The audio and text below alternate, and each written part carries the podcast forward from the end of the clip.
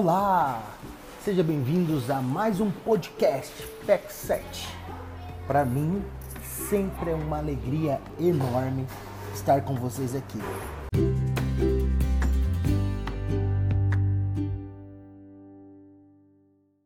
Hoje eu vou falar com vocês sobre o período pré-operatório.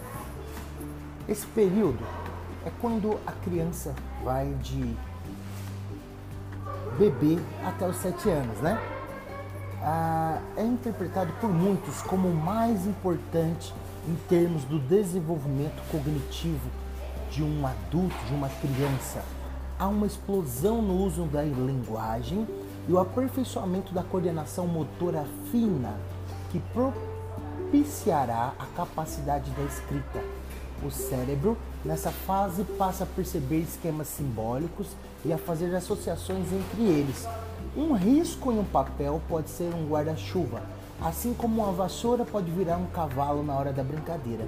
É nessa fase que as crianças se interessam por histórias e por meios delas vem seu mundo sendo expandido por meio do que veem e do que ouvem. Também aprende a nomear seus sentimentos. Essa é a fase da birra e do egocentrismo, já que a criança se percebe como o centro do mundo. Dos 3 aos 4 anos, por exemplo, há um breve período em que ela aprende a dizer não e repete essa palavra para tudo. No entanto, é aqui que ela começa a interagir mais ativamente com as outras pessoas, cedendo logo à necessidade de socialização, seja com familiares, seja com colegas da escola. O superego entra em ação e passa a domar os instintos mais primitivos, permitindo a ela compartilhar, esperar, ajudar e receber ajuda. Você se recorda do trecho do Pequeno Príncipe em que o narrador fala sobre suas experiências com desenhos?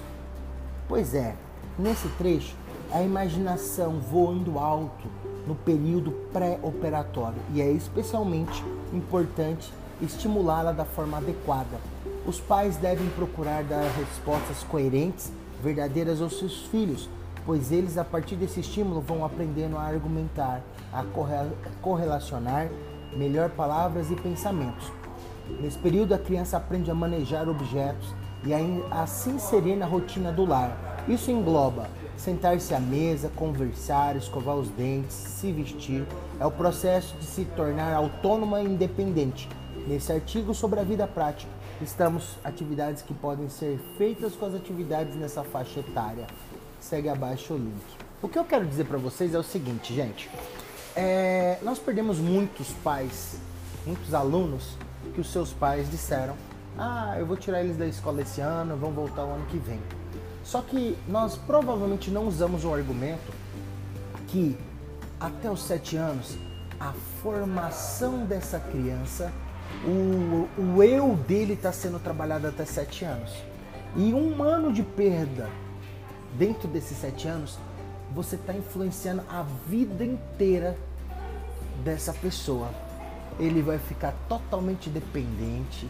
Você está mexendo na estrutura, né, dessa criança para o resto da vida. E tem mais uma coisa.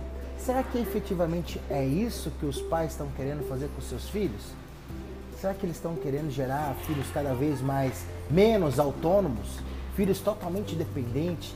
Filhos que têm dificuldade de escrever, dificuldade de se expressar, dificuldade de trabalhar em grupo, totalmente é, egocêntricos? Será que é isso? Será que a gente teve essa conversa franca com os pais? Outra coisa que vale a gente pensar é que muitos professores têm vergonha de dar, ah, mas a minha atividade é só cortar, minha atividade é só colar. Será que está sendo claro a explicação para os pais por que, que aquela atividade é de cortar?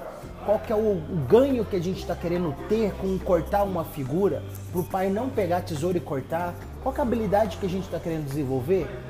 Esse podcast hoje veio para gerar essa reflexão. Pensa sobre isso. E se você tiver mais para falar sobre esse assunto, estou aqui, ficarei muito honrado em receber a resposta de vocês. Grande abraço a todos, fiquem bem!